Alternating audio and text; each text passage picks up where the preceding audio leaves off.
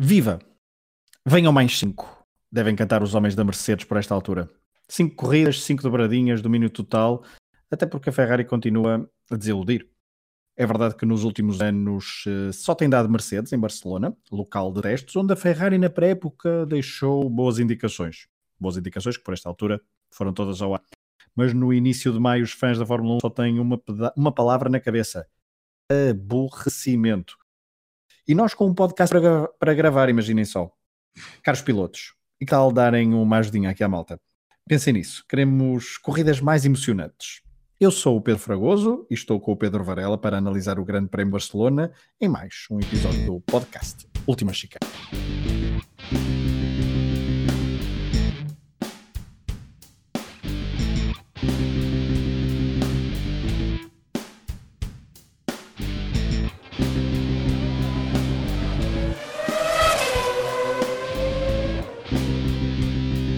Olá, Varela.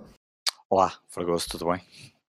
Tudo bem. Antes de conversarmos um exclusivo Última Chicana, permite-me revelar em exclusivo um áudio retirado das boxes da Mercedes poucas horas após terminarem a corrida de Barcelona, ainda no circuito da Catalunha.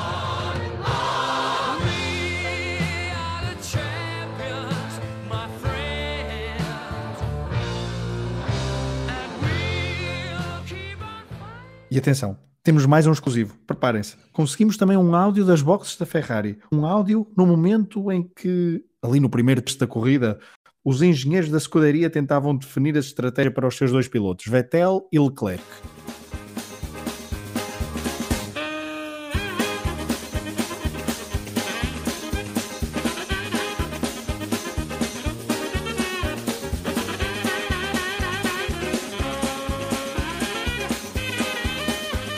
Bom, mais a sério. Antes de entrarmos na análise da corrida do Grande Prémio de Barcelona, Varela, antes de irmos analisar a, a corrida em si, até porque ela foi mais uma vez um bocadinho aborrecida. Varela, tu querias trazer-nos alguns, uh, alguns tópicos sobre a atualidade Sim. da Fórmula 1, até para dar um bocado de picantezinho a, este, este esta, esta temporada, não é? Esta temporada, este programa, para não ser uma. Vamos tentar não ser uma repetição do Grande Prémio do Azerbaijão. Sim, aqui cinco notas prévias antes de, de avançarmos para, para, os treinos livres, qualificação, corrida e, tu, e, os dois pilotos que vamos trazer. Um, primeiro, não, não, não podia deixar de, de acho que quer dizer, acho que muita gente deve ter assistido a isso.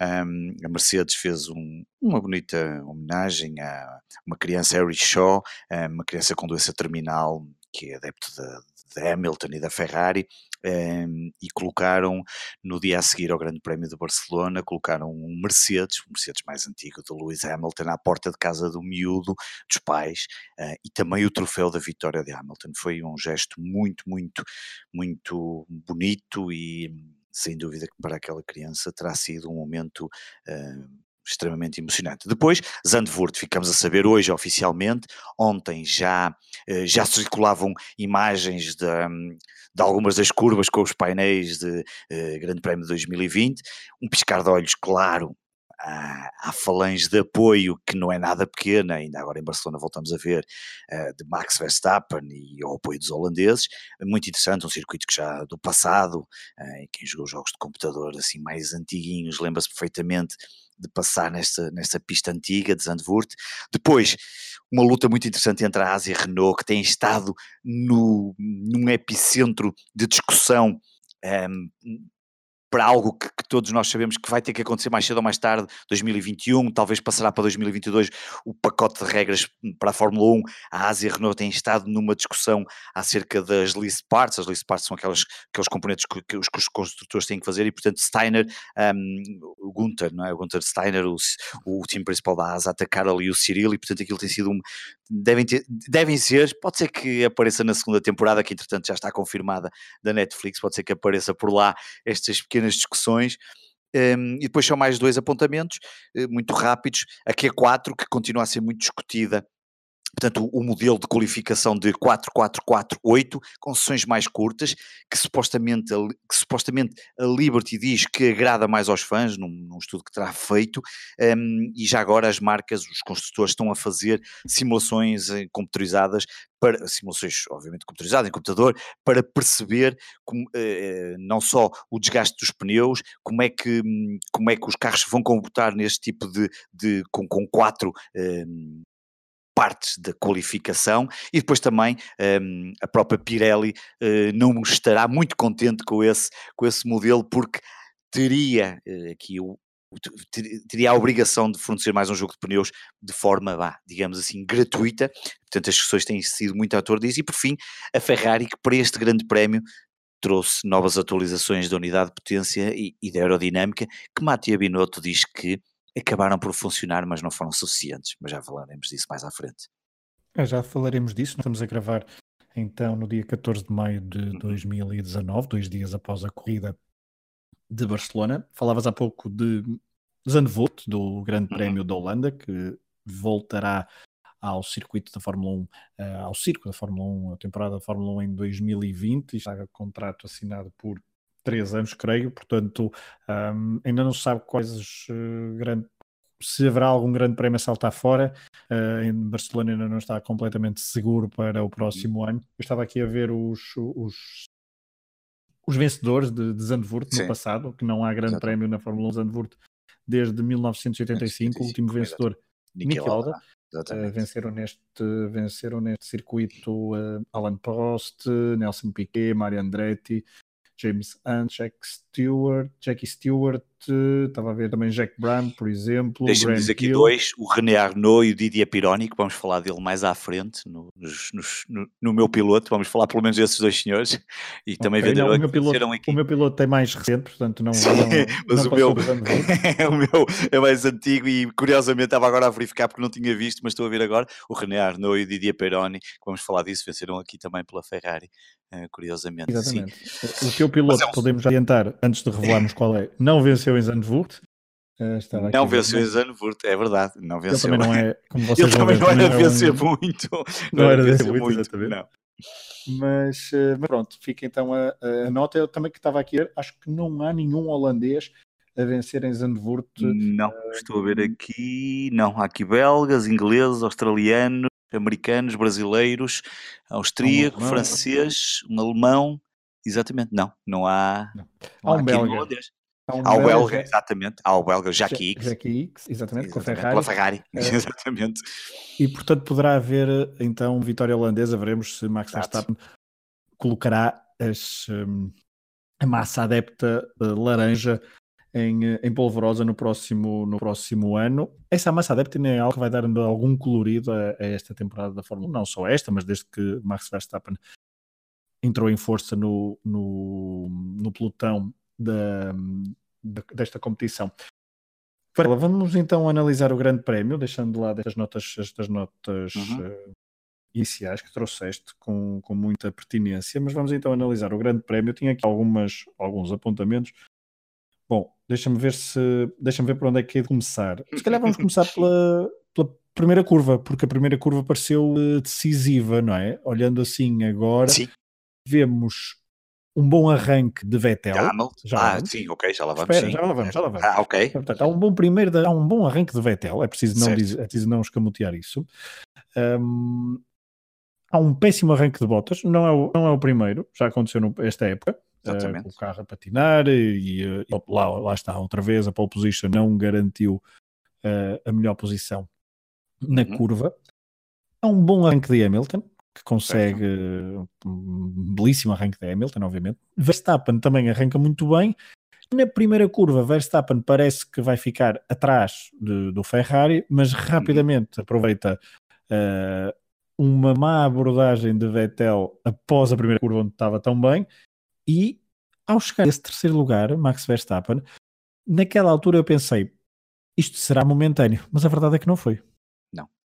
Uh, e não foi, e, e manteve-se muito bem, uh, mas isto vai nos levar aqui à conversa de que realmente a Ferrari não está, está muito longe do que se poderia. Eu, eu nesta altura, na, na, quinta corrida, se calhar está mais longe da Mercedes que o que nós imaginaríamos e a coisa não está a correr muito bem e se calhar podemos ter aqui, mas é uh, Max Verstappen aproximar-se dos Ferrari do que propriamente a Ferrari aproximar-se da Mercedes. E tu dizes bem, Vettel até arrancou muito bem, Vettel e Hamilton arrancam muito bem. Hamilton, obviamente, arranca bem e também tem o problema. Eh, Bottas terá dito que hum, teve um problema de, no arranque com a embreagem, portanto, há coisas que acontecem, obviamente, não, uh, e portanto não, patinou um bocadinho e, e Hamilton obviamente sempre, sempre certeiro não, não falhou e passou logo para primeiro lugar, um, mas Vettel, eu ainda ontem estava um, a ver o, um resumo alargado novamente, depois de ter visto a corrida em direto, mas estava a ver um resumo alargado e voltei a parar na partida um, a analisar esse, esse, esse, esse, momento que tu estás aqui a falar. E, um, e a verdade é que o Vettel arranca muito bem, um, dá a sensação mesmo de poder, pá, não sei, chegar-se ali para o, segundo lugar, primeiro, até passar o Hamilton, o, o Bottas, mas aquela travagem é tão, não sei, eh, sabes, se fosse noutros anos, realmente este ano o Vettel não, não, não está completamente a leste. Eu acho que chama, falta foi, chama, não é? Falta chama, falta garra. Eu acho que se fosse outro Vettel de outros anos, um, aquela travagem teria sido de outra forma, teria sido uma travagem com um encostar de carro, colocação, de forma a que ele tinha que sair à frente, pelo menos ele tinha que se meter no meio dos Mercedes não meteu. Depois o Max Verstappen, que também arranca bem, consegue ficar ali no terceiro lugar, o Leclerc depois ainda aparece ali por trás, quer dizer, aquilo, uma coisa que parecia tão boa acabou por ser um, um desastre, um desastre. e tu de repente olhas e Hamilton e voltas na frente e pronto, e depois voltamos a lembrar do grande prémio da semana passada, mas sim, força. Não é isso, eh, vamos, vamos, estamos a falar, mais, estamos a dar um pouco mais de foco na Ferrari e vamos hum. pegar por aí, para depois voltar a, voltar à Mercedes até porque a, a sanduíche que é feita a botas também é importante certo. e já vamos destacar. Exatamente. Mas vamos pegar na, na Ferrari e vamos descrever a, a, a, corrida da Ferrari, digamos assim, porque de facto tu uhum. dizias essa falta de chama logo no início de Vettel para agarrar um possível lugar de pódio, de pódio uh, foi uh, notória, mas depois há, e há pouco nós ouvíamos em, em, tom, de, em tom de brincadeira uh, as comunicações de rádio, e tu vais falar certamente sobre isso, a certa altura, portanto, Leclerc estava muito mais rápido do que Vettel e foi mandado passar uhum. uh, uh, pelo alemão, só que demorou imenso tempo. Pelo menos a sensação, a sensação que dá na, na, quem está de fora é que aquela decisão foi uma decisão que não estava minimamente pensada, que foi, que foi tomada, demorou, foi, foi uh, consultaram o engenheiro de um, o engenheiro de outro, não sei, leram, leram não sei, cartas de tarô, provavelmente, e tomaram uma decisão. Para depois, mais à frente, quando se deu a inversão dos papéis, quando o Vettel estava numa estratégia diferente e a perder tempo claramente atrás de Leclerc, também demorou a perceber que o alemão teria que, teria que passar, porque estava ali uh, a, perder, a perder manifestamente tempo em relação ao seu colega de equipa. Esta falta, já, nós já falamos aqui várias vezes desta, da falta de, da ação da Ferrari enquanto estrategas de corrida, não no pré um, nem em qualificação, mas principalmente durante a corrida revela, uh, e até os áudios revelam isso.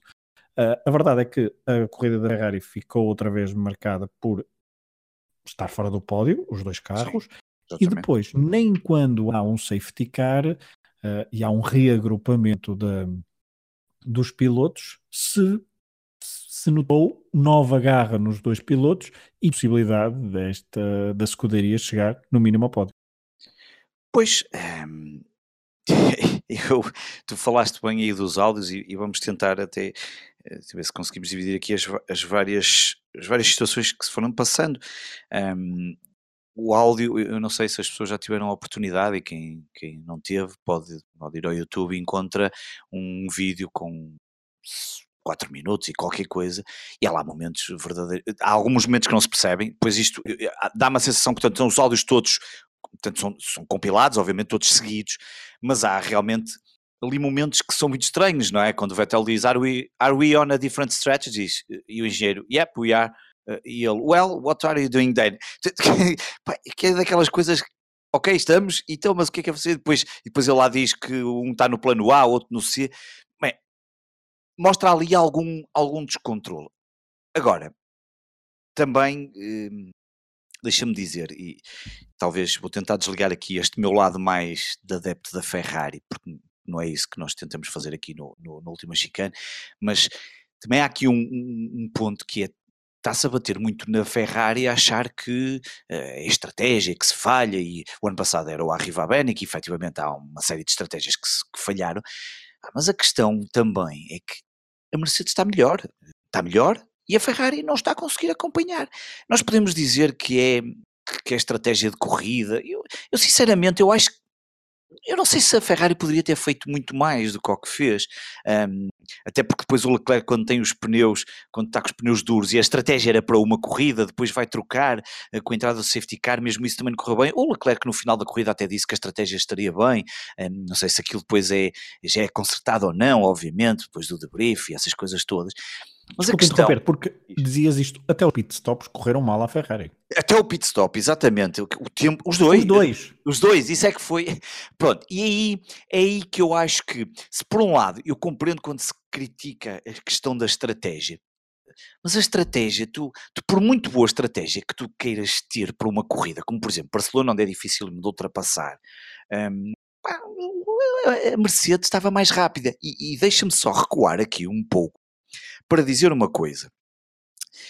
Nós estamos no quinto grande prémio, no sexto programa que estamos a fazer do último chicane deste ano, e nós temos vindo a falar ao longo dos programas, vimos de Barcelona dos testes, onde a Ferrari se apresentou bem, curiosamente, neste circuito, e onde se esperaria que chegasse a Barcelona e é agora que isto vai, vai, vai, vai modificar.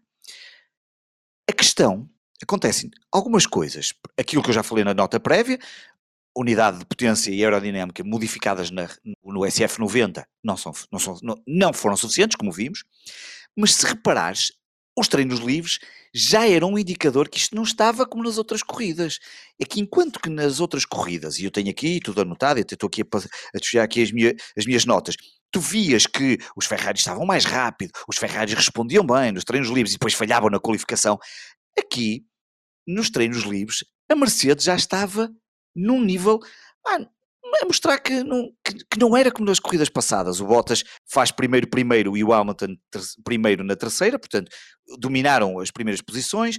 O Hamilton foi, um, foi, foi subindo, depois na última, portanto veio de um quarto para um segundo para um primeiro, que não, não é que seja relevante estas posições, mas o que se mostrava é que a, Mercedes estava, mesmo nas sessões de treino livre, já estava melhor. E isso leva à questão, que é o que se tem, que tem debatido, eu tenho lido aqui uma série de, de jornalistas e será que o SF90 não estará tão bom? Será que houve aqui qualquer coisa que nós não sabemos? Pois colocam-se as questões dos pneus, será que os pneus não estão, estão a ser, a degradar-se com muito mais hum, rapidez e, e, a causar problemas? Portanto, se calhar há aqui outro tipo de problemas para lá da estratégia, que é o que eu acho que poderá estar a acontecer. Ou seja, os testes de Barcelona indicavam, davam boas indicações, não é? Faz lembrar um bocadinho, eh, fazendo aqui a analogia ao futebol, até porque tu também tens um, um podcast de futebol, eu também tenho e gostamos muito de futebol, não é? Aquela coisa da pré-época, não é? Aqueles jogos de pré-época onde tudo corre às mil maravilhas, mas depois quando começa o campeonato uh, aparece, aparece o, choque com a realidade e acho que neste momento há aqui um choque com a realidade que não está a correr nada bem e podem uh, e neste caso o Leclerc, não, se, se em outros grandes prémios nós teríamos alguns indicadores que o Leclerc podia estar melhor ou um, e que o Vettel não estaria tão bem. Aqui eu acho que não, mais do que a estratégia, poder-se discutir se iria fazer uma volta, uma, uma só paragem ou não, eu acho que efetivamente isto é preocupante para a Ferrari, mas é perceber antes da estratégia de corrida é se o SF90 está mesmo ao nível de, de poder ir atrás do, do, do, dos Mercedes, porque eu começo a achar, vale o que vale, que se calhar o, o, Red Bull, que não estaria também, que nós já falamos aqui, que não estava a dar a resposta, uh, finalmente Gasly começa também a, a, a, mostrar um bocadinho mais, e, este grande prémio terminou com os seis primeiros, os seis uh, carros tradicionais, uh, se calhar a Red Bull poderá estar aqui a aproximar um bocadinho da, da, da Ferrari, o que será estranho, porque os indicadores que, nos, que, nós, que nós tínhamos deste, deste início de temporada era que a Ferrari se estava a aproximar mais da, da Mercedes do que propriamente a, a Red Bull da, da Ferrari. Da Ferrari. E isso é que vamos comprovar agora nos próximos tempos, porque já não é comprovar se vai apanhar a Mercedes, porque eu acho que começa a ficar bastante preocupado. Se fosse, se fosse adepto, se, portanto, se fosse, estivesse no lugar de, de, de, da Ferrari ou, ou, do Binotto, do time principal da, da Ferrari. Antes de, de falar em Binotto, de facto, ao bocado também falavas de Arriva Bene. A verdade é que com Arriva Bene, pelo menos uma pessoa dava a ideia que havia ali alguma frustração, ou, ou, ou pelo menos com as coisas correu mal, havia ali alguma voz de comando. Como Matia Binotto, não sei se. É que nem isso passa, não é? Há Sim. uma certa uh, tranquilidade excessiva, se calhar. Sim, são estilos diferentes. São Sim, estilos diferentes, dele, obviamente. Sim, não, a postura não, dele é. Estamos a falar de, de percepção Sim. Uh, enquanto adepto, não é? Claro. Porque, obviamente que a nível técnico não Sim. temos condições para, para avaliar. Nem vale a pena especular em relação a isso, mas pelo menos o cá para fora é que pelo menos nem há ali um, alguém que deu um muro na mesa e já vão cinco corridas e a, a fama da Ferrari não, não corre. Fregoso, mas o próprio Binotto, deixa-me só dizer aqui uma coisa, o próprio Binotto no final da corrida disse uh, unidade de performance atualizada, uh, aerodinâmica melhorada, o carro comportou-se melhor, temos mais velocidade de ponta, esse não é o nosso problema, temos que perceber o resto, mas ainda não chegamos lá.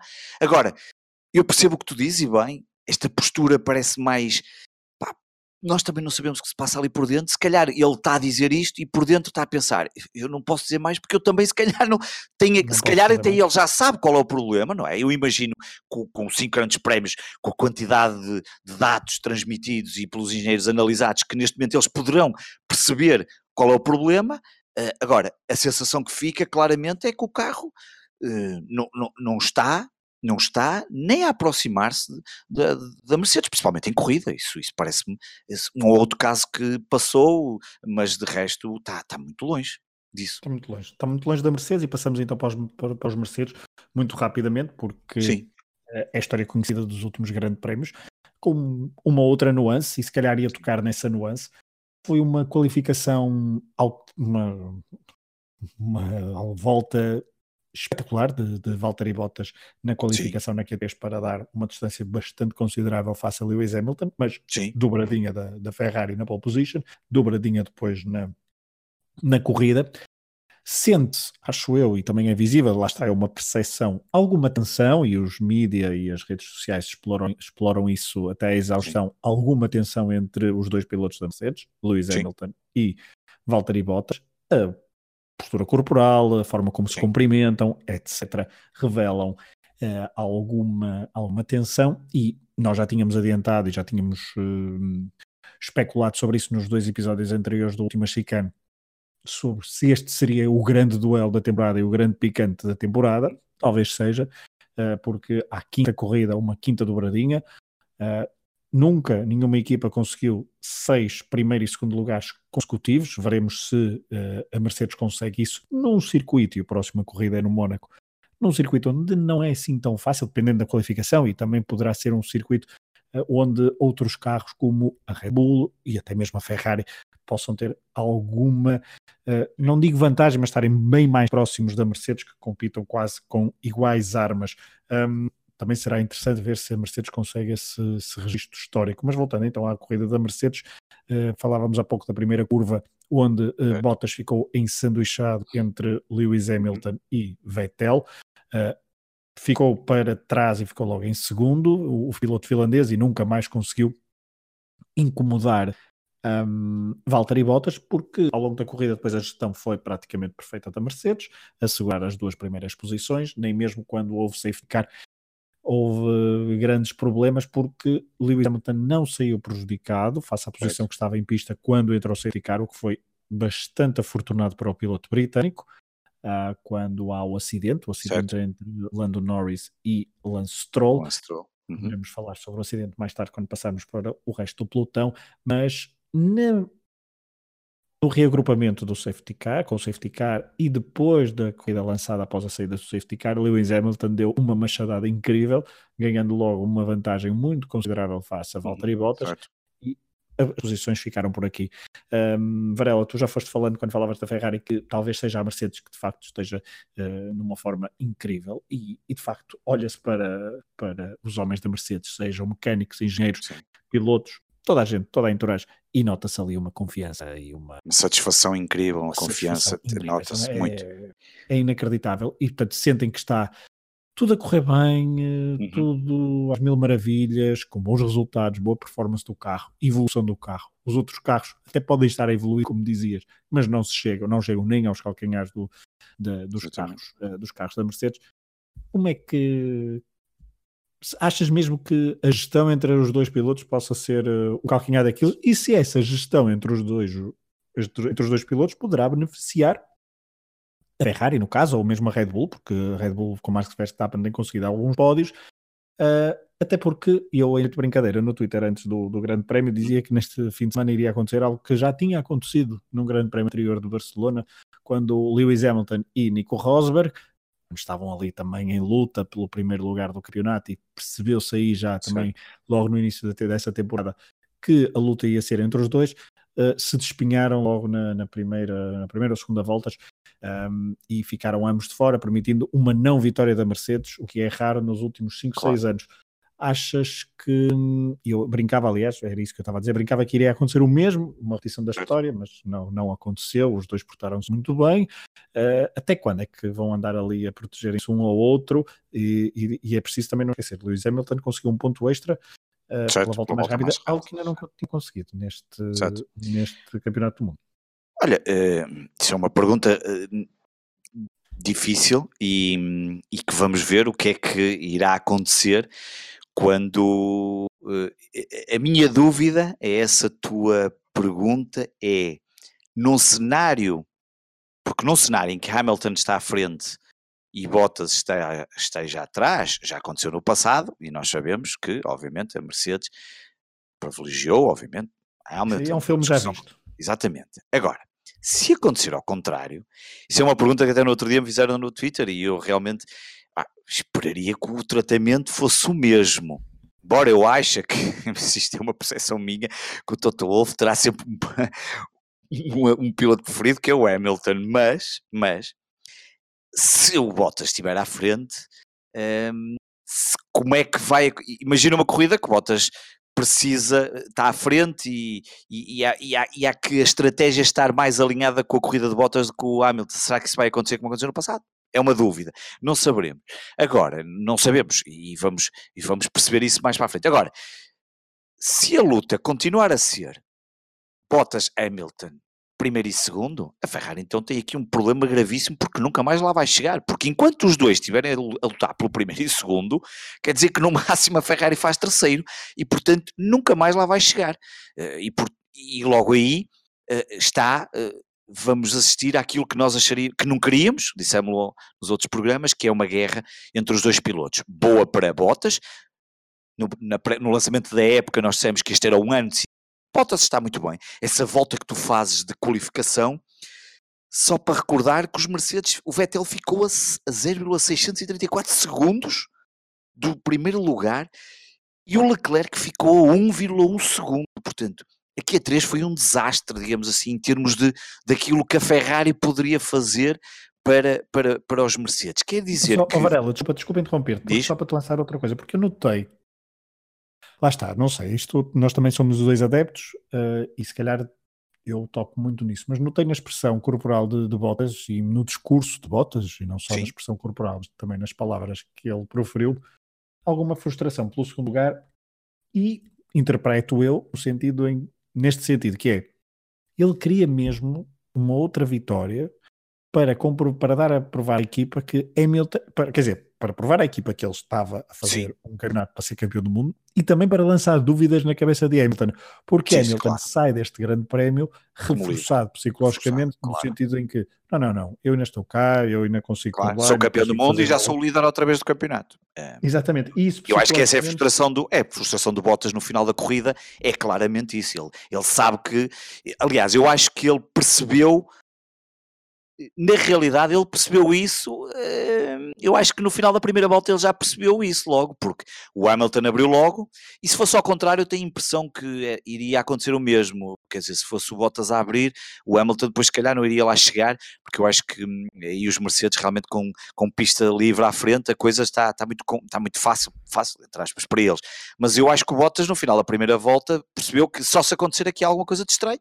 o Hamilton já lá vai, e portanto ele já estava já sabia que ia perder a liderança e, portanto, volta à posição de perseguidor. Uh, e, e, isso, uh, eu, eu acho que, que isso. Por isso, aquilo que tu estavas a dizer da postura dele, a, a forma corporal e depois também uh, a forma, o, o, o discurso dele um, estará claramente relacionado com isso.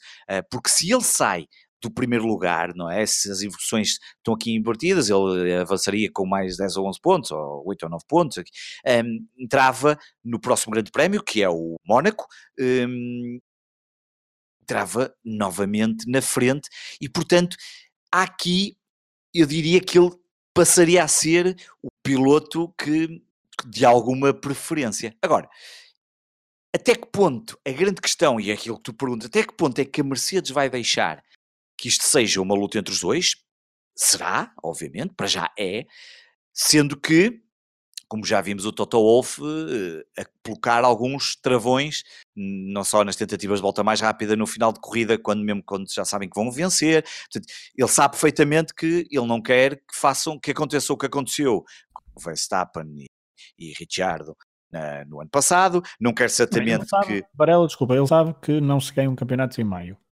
Sim, isso ele sabe de certeza. E sabe que também, se os pilotos andarem uh, ao ponto um, ehm, de se um, ehm, picarem, digamos, de tal forma que depois também tenham problemas e, e despistes, isso também são pontos perdidos e muitos pontos, não é? Porque se acontece uma saída de pista dos dois, são logo, podem ser 25 ou 20 pontos, depende depois, uh, perdidos logo. E portanto, e sabe também, como ainda agora vimos, o Magnussen com o Hulkenberg, uh, não, desculpa, agora estava aqui o Grosjean, uh, o Grosjean com o Magnussen, o Grosjean porque tem um momento incrível que vamos falar nisso, daquelas aquelas três, três voltas a aliás, sair sempre pela escapatória. Aliás, Podemos já, assim, podemos já avançar pois, porque. Podemos avançar para os outros porque já não há muito a é, dizer destes.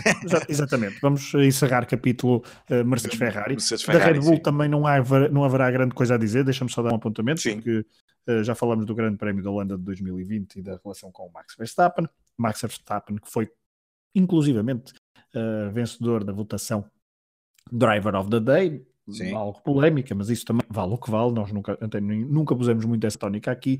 Claro. Ele que consegue de facto o terceiro lugar. O carro parece fiável. Um, tu dizias que estava-se a aproximar da Ferrari, concordo, e acho que é. Um, veremos o que é que acontece no Mónaco, um circuito onde a Red Bull tem uh, tradicionalmente bons resultados nos últimos anos e, e poderá ser um bom sítio para destronar estas dobradinhas da Mercedes. Vamos passar então para uh, e, e, fechando o, o top 6, portanto, uhum. Hamilton, Bottas, Verstappen, Vettel, Leclerc e Pierre Gasly. Gasly. Depois, nos últimos lugares pontuáveis, uhum. a AS qualifi conseguiu qualificar então os seus dois pilotos, Magnussen em sétimo e Grosjean em décimo, só uhum. que este desfecho, a certa altura, como tu dizias, pareceu que não seria bem assim e que os dois podiam, inclusive. Parecia que estavam a filmar para a segunda temporada. É da Netflix, não é? Exatamente. Uh, os, senhores da Nex, os senhores da Netflix esfregavam as mãos de contente porque, ok, já não precisa, isto, nós nem precisamos de, de dar, de escrever guião, porque ele vem ter connosco às mãos.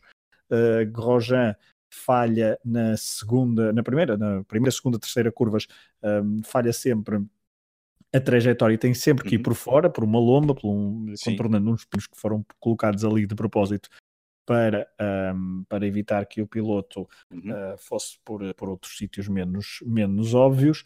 Um, Varela, estes.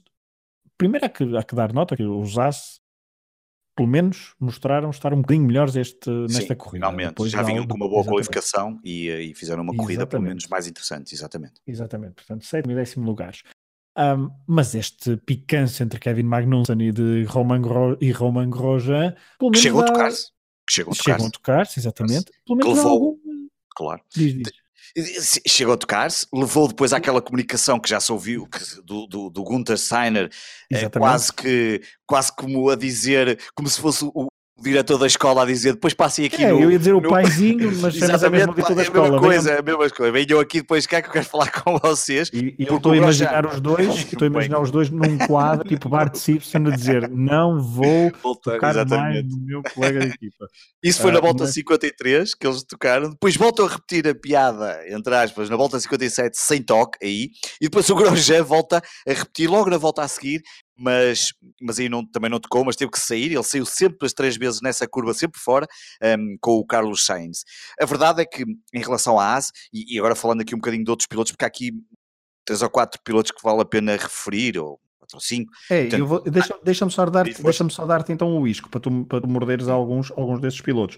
Portanto, há esta dupla hum, entre Grosjean e Magnussen. sei, Há também um bom resultado de Carlos Sainz no oitavo lugar que consegue. Ah, Carlos Sainz tem, tem destaque em dois momentos da corrida. Primeiro, quando no primeiro terço consegue tapar Daniel, Ricciar- Daniel Ricardo durante longas e longas voltas, provando duas coisas que de facto é difícil, continua a ser difícil de ultrapassar, não só no circuito de Barcelona, mas também na- com, estes novas, eh, com estes novos monolugares, com as alterações que foram feitas. Um, depois também, eh, portanto, reteve eh, o piloto australiano da Renault atrás, portanto, também prova que o Renault está eh, ainda a um nível bastante Uhum. abaixo do que, se pretendia nesta altura e, e fica já também dada a nota da Renault. Mas também, portanto, Daniel Kvyat, que ficou no Uhum. nono lugar, e Alexander Albon no décimo primeiro, que ficou ali à Exatamente. porta dos pontos, mas que Uhum. Teve eh, durante alguma Sim. corrida, durante a corrida uma boa prestação e certamente que tu vais falar da, Sim. da melhor ultrapassagem da corrida, que foi a de Daniel Kvyat a Kimi Raikkonen. Sim, eh, eu para mim, eh, eh, e era mesmo por aí que eu ia começar, descontando obviamente Hamilton e, e Bottas, mas Hamilton como vencedor e obviamente essa discussão do Max Verstappen ser o driver of the day, acho que não. Hamilton foi o driver of the day, ganhou a corrida muito bem, sem hipótese nenhuma, portanto nem, nem acho que não há contestação. E na realidade, para mim, na minha opinião, o segundo melhor piloto, de uma forma, nós temos que analisar carros diferentes, eh, e portanto uns lutam por pelas vitórias, outros lutam por pontos, outros lutam por ter melhores, por, neste caso por ter melhores, um, quanto mais não seja, que o carro seja um bocadinho melhor, a Williams pela primeira vez conseguiu fazer melhores eh, tempos que na época passada, e portanto o carro estará ligeiramente melhor já que a época passada, mas para mim o piloto foi Kvyat, Kvyat, essa grande ultrapassagem na volta 25, a Kimi por fora, que grande manobra, e repete 11 voltas depois, eh, a ultrapassar o Magnussen, uma, uma, uma ultrapassagem que não é que não é tão complexa como a do Kimi, mas é uma ultrapassagem, se, se as pessoas que nos estão a ouvir se lembrarem, o Magnussen vira assim um bocadinho na reta e ele tic, tic, desaparece logo ali, logo ao lado e, e, e ultrapassam e, a box, e depois aparece logo a box da, da Toro Rosso e, e, os, e os mecânicos e, e toda aquela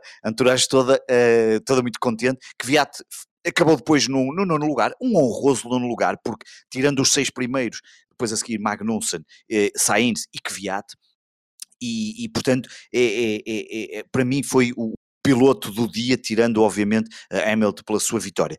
Depois já falamos de Magnussen e Grosjean e tudo aquilo que nós que nós que nós que já, que já se discutiu. No entanto, há que dizê-lo, a AS finalmente eh, aparece aparece eh, aparece aqui e dá um pouco ar da sua graça. A AS neste momento ainda está em sexto lugar no pois, Mundial de há uma Construtores. luta, Varela, desculpa, há uma Sim. luta pelo quarto lugar de construtores, não é? Claro, e essa luta, neste momento, entre McLaren, neste momento a luta está McLaren, Racing Point, AS, Alfa Romeo e, e o inacreditável é a Renault está no oitavo lugar. E já lá vamos à Renault pilotos, porque depois gostaria de referir obviamente o Albon. O Albon ficou um, ali muito próximo de um ponto uh, de Rojan, eu tenho a impressão que mais meia dúzia de voltas e o Rojan saídas de pista e não sei o que mais ainda, ainda era ultrapassado, e gostei muito do engenheiro uh, naquela comunicação que faz a duas voltas de fim, a dizer faltam duas voltas, vamos lá, tu ainda, e consegues aquela força, estamos a falar de um piloto novo, jovem, de um carro, obviamente,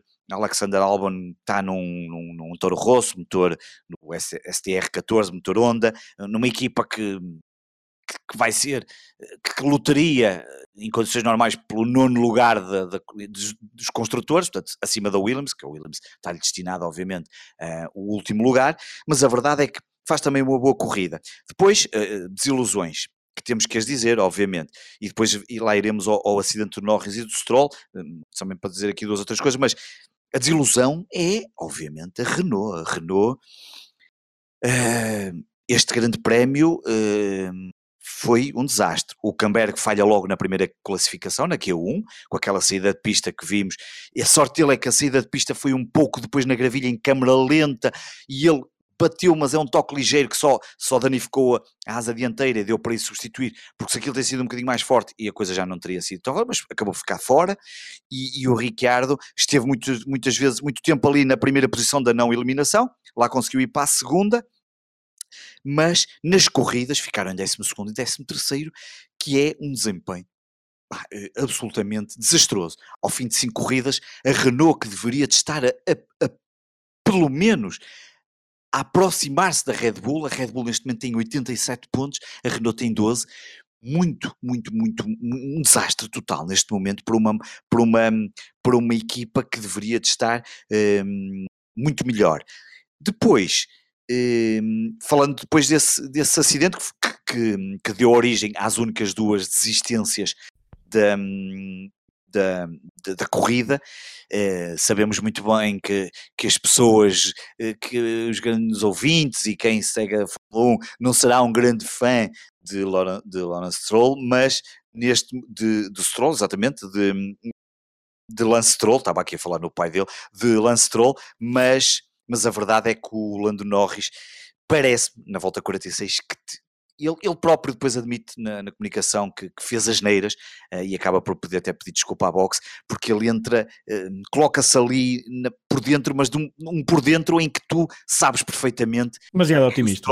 Exatamente, o Stroll não vai parar, ninguém para ali. E ali só aconteciam duas coisas: ou batiam os dois, como acabou por acontecer, e vai cada um desistir, ou no limite ele podia ter sorte, ele batia e ficava por ali, e o Stroll eventualmente levava ali um toque e ainda conseguia conduzir, mas não, acabou por acontecer o cenário eh, quase normal neste tipo de, de, de situação, eh, e portanto o Lando Norris que, que, vinha a fazer bons grandes prémios e que tem, lembramos que a McLaren Renault neste momento ocupa o quarto lugar, uh, o fosso também já é muito grande, obviamente, o fosso agora está, uh, gerou-se aqui um trio, um trio, digamos assim, nos construtores. Temos a Mercedes já mais com mais 200 pontos, a Ferrari já vai a quase 100 e depois temos a Red Bull ali com os 87 pontos e depois estão ali uma série de equipas, 22, 17, 15, 13, 12, mas tudo muito trocado.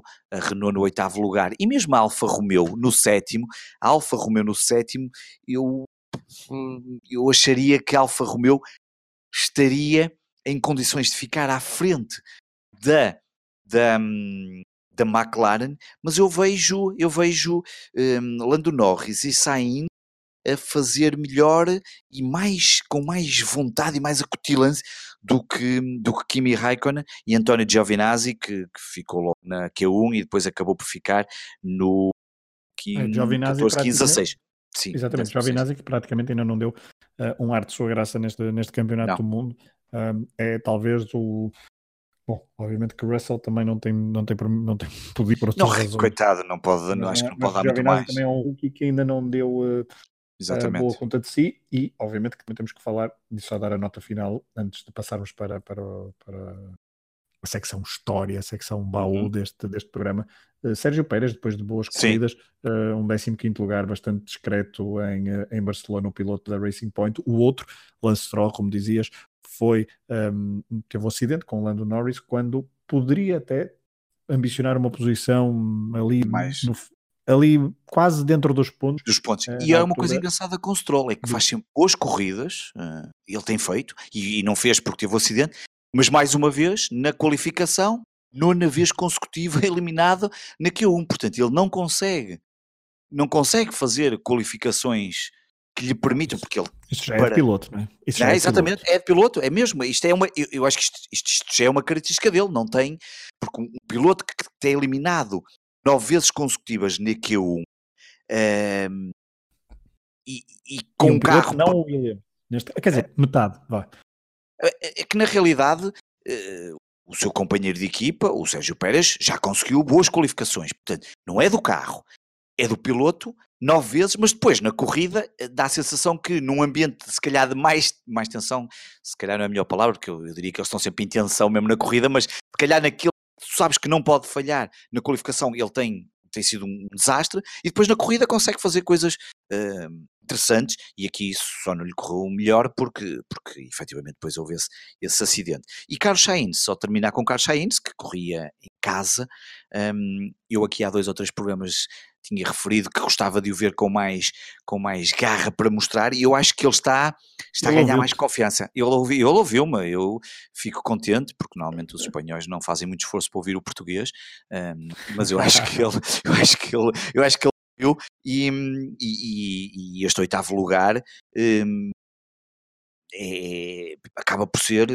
bem, enfim, é o segundo lugar, é, acaba por ser o, o segundo lugar de, de, de, tendo em conta que os seis primeiros estão atribuídos, portanto foi, se dividimos a corrida aqui em duas partes, acabou por ficar aqui num honroso segundo lugar, um, atrás de Magnussen, que, que, que, obviamente atrás dos, dos seis principais pilotos, fez uma, uma corrida e, um, e acabou no sétimo lugar.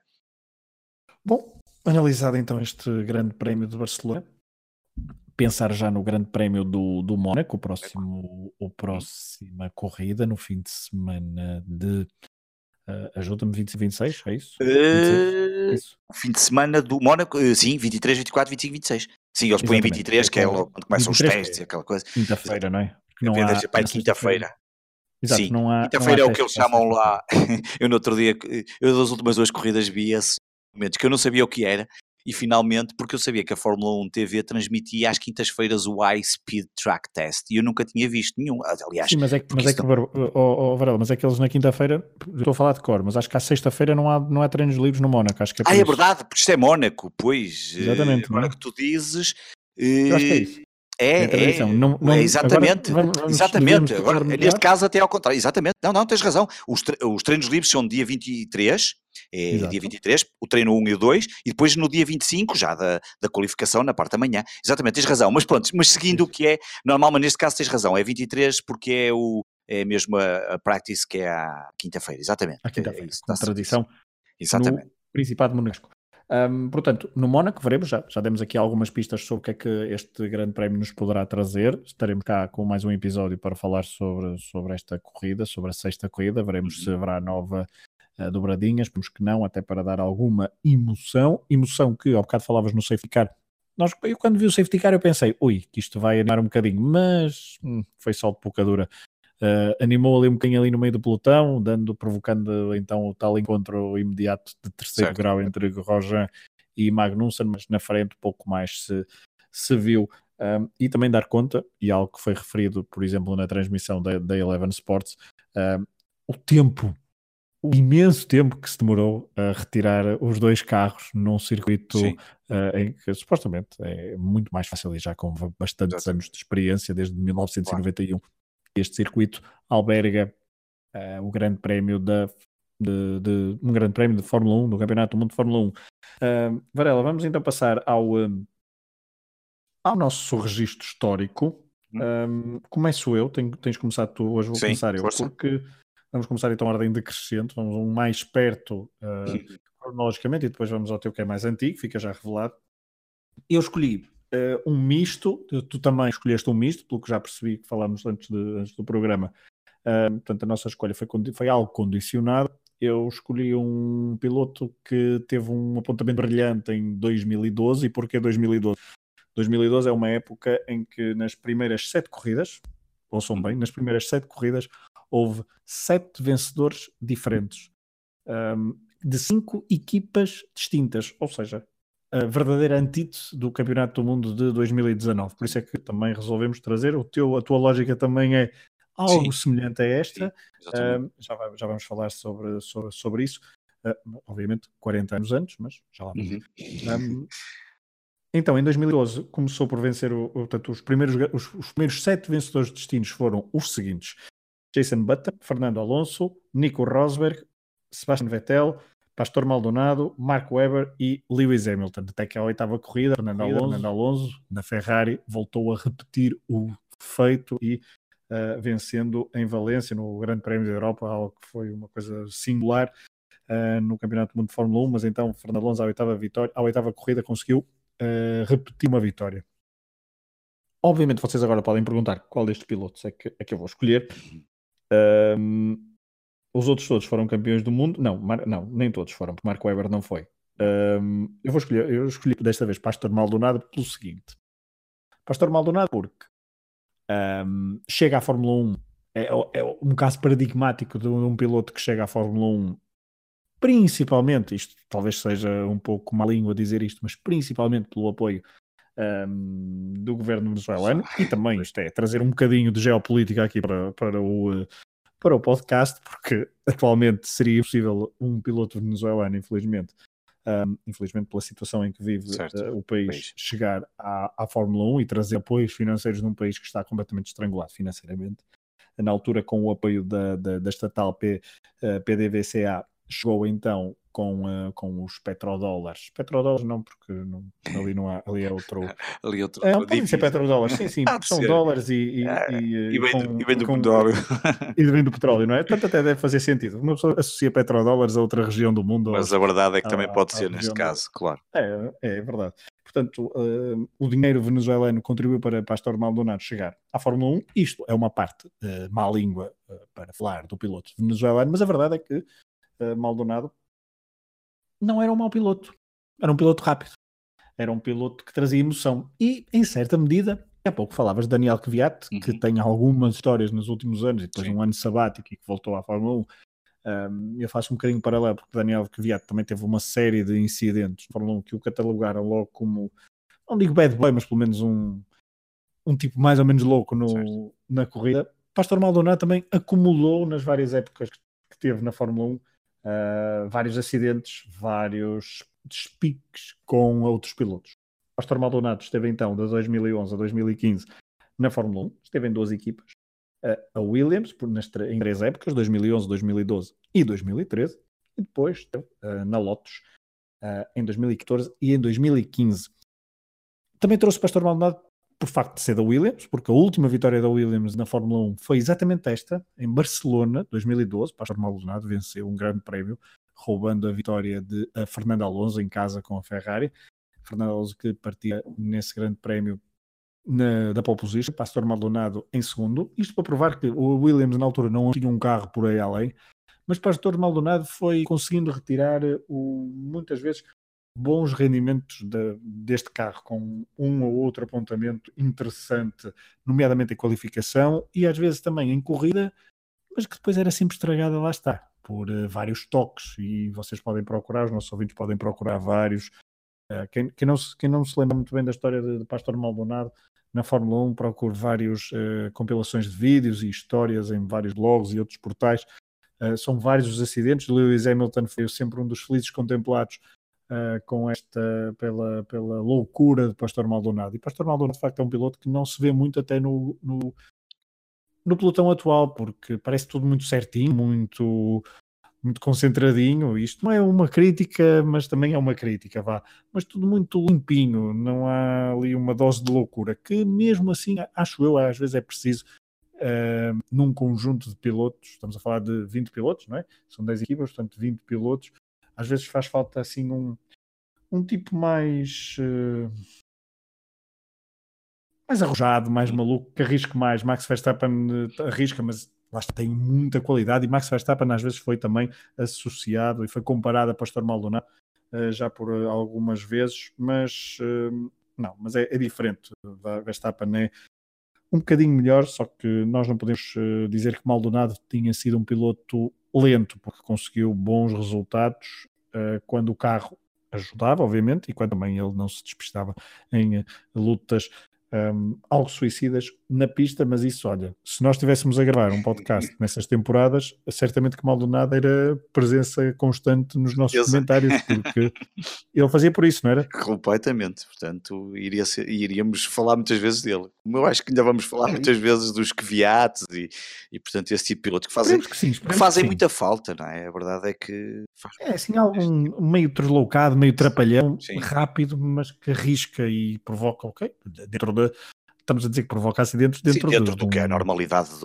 dentro do que é um acidente de corrida, obviamente com culpas, ele foi penalizado várias vezes, teve uma série de uh, acho que é o piloto da história, com mais, sei, mais da história, mas com mais com penalizações, mais penalizações é? sim, exatamente, é. Se não é o mais, Exatamente. anda lá próximo, ou pelo menos ocupa os primeiros lugares, mas acho que. É, Exatamente, ou pelo menos a partir de um certo ano em que é, se instituíram uma outra série de regras e outros critérios, uhum. portanto, é, é, é, certamente um dos pilotos mais um, mais uh, multados e demoestados. E só para acabar, recordando então a tal corrida em 2012, onde conseguiu foi a última vitória da Williams e também a, prim... a última vitória da Williams até agora e a primeira vitória da Williams em oito anos. Portanto, Pastor Maldonado está associado a uma equipa histórica da Fórmula 1 que atualmente vive dias mais complicados. Veremos o que é que trazem os próximos uh, grandes prémios.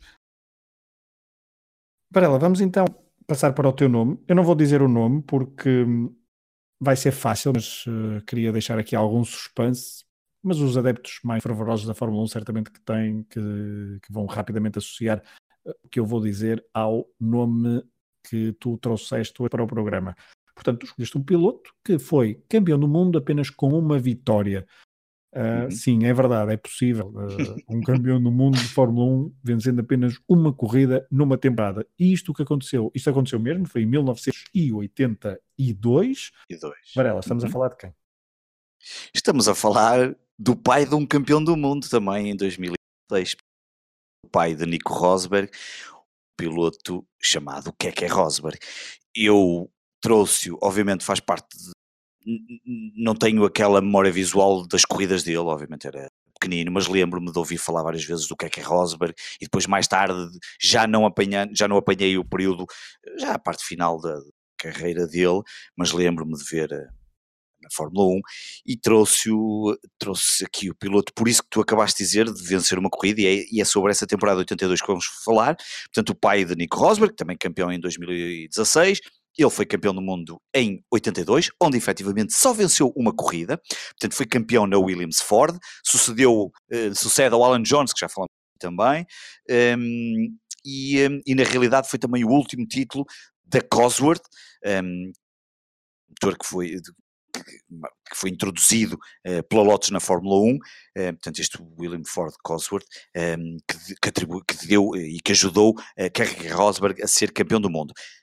33 ano da Fórmula 1, temporada de 1982, 16 corridas, portanto, estamos a falar de um campeonato com 16 corridas, marcou despedida também de um fornecedor de pneus britânico, a Avon Rubber, um, que eu desconhecia completamente, fiquei a saber na preparação deste, deste, deste programa, e, e na verdade, que é que Rosberg venceu apenas o Grande Prémio da Suíça. E da mesma forma que tu também falaste de, deste, de tentar combater aqui um bocadinho, quanto mais não seja com memórias, o que se está a passar neste momento. Foi por isso que eu também trouxe. Que a Rosberg vence apenas o Grande Prémio da Suíça, tem apenas uma pole position, que foi no Grande Prémio da Grã-Bretanha, e, já, e uma coisa curiosa, a temporada de 82 tem 16 corridas e ele vence quarta corrida. Portanto, depois conseguiu três segundos lugares, dois terceiros, mas só a décima quarta prova, e a décima quarta prova já faz parte de uma, de, um, de uma situação especial por causa das últimas quatro corridas, eu já lá vou. E só para que se veja como é que ganhou, que é que o Rosberg o título, ele venceu uma corrida, e o segundo, terceiro, quarto e quinto, sexto classificados do Mundial, o Pironi, que já falamos no início do programa, em segundo, o John Watson em terceiro, o Alan Prost em quarto, o Linick Lauda em quinto e o René Arnaud, que também falamos no início do programa, em sexto, todos eles venceram duas vezes a corrida, portanto, todos eles têm mais vitórias do que o Kerry Rosberg. Só que o que é que Rosberg teve foi mais regular e beneficiou de Pironi, que ficou em segundo lugar, piloto francês, não fez as últimas quatro provas uh, e isso ajudou muito, que a própria vitória de, de Keke Rosberg foi na 14 portanto faltavam 14, 15, 16, faltavam três corridas para o final, o Pironi já não estava. Porquê? Porque a época de 82 é uma época de tragédias. Villeneuve morre nos treinos da Grande Prémio da Bélgica, depois Ricardo Paletti morre num acidente em que bateu em Pironi. Pironi não teve, não morreu, mas teve uns problemas e mais tarde volta a ter um, um outro novo, novo acidente no Grande Prémio da Alemanha, que é, curiosamente, a quinta prova, e Pironi, com dois, com estes dois acidentes, desiste da Fórmula 1 e já nem corre os últimos grandes prémios, os últimos grandes prémios desta temporada de 82, o que permitiu Rosberg vencer a 14 prova e como tinha sido mais regular e apesar de tudo eh, eh, só ter ganho uma vez, acabou por ser campeão em 1982 e, portanto, sim, é possível vencer um título de campeão do mundo com apenas uma vitória num grande prémio da Suíça. Um, depois, nos anos que seguiram, curiosamente, eu acho que o Rosberg apanha ali um, um ano de transição da Williams, um motor que vem e, portanto, sucede ali, um, uh, consegue, uh, tem ali um bom carro, mas depois, os anos seguintes, os carros competitivos e, e praticamente foi um, já não foi capaz nem lutar pelos títulos, nem, nem, nem, nem, nem, conseguiu Mas, mais uma vez, obviamente. Diz. É curioso que ele em 85 consegue duas pole positions e duas exatamente. vitórias. Mas fica exatamente. em terceiro desse Mas fica em terceiro, exatamente. Ele nunca mais. Eu, eu acho que. Eu, eu depois não fui confirmar. Eu não sei se isto se repetiu mais vezes na Fórmula 1, né, são muitas temporadas para confirmar, mas eu um dia hei de olhar para esta estatística, porque eu não sei se será assim tão normal vencer só apenas uma corrida e uhum. ser campeão do mundo, não sei, a não ser talvez naqueles primeiros anos em que nem todos os grandes prémios contavam e às claro. vezes eram só 6 ou 7 que contavam, e portanto 6 ou 7, aqui estamos a falar de 16 corridas, já é uma temporada, um, assim, tudo bem que o sistema de pontuação era aquele sistema de 9, 8, muito mais, muito mais próximo, e portanto tu se fizeres ali segundos e terceiros eh, não perdias muita, muita vantagem, e portanto estavas ali, pronto, e depois beneficia daquele, um, daquela desistência do Pironi, e, e, portanto o Pironi que acaba a 3 ou 4 pontos de Rosberg, sem ter feito as últimas 4 corridas, e portanto provavelmente o Pironi se calhar até seria o campeão, ou então pelo menos lutaria obviamente por, por, por, essa, por essa posição.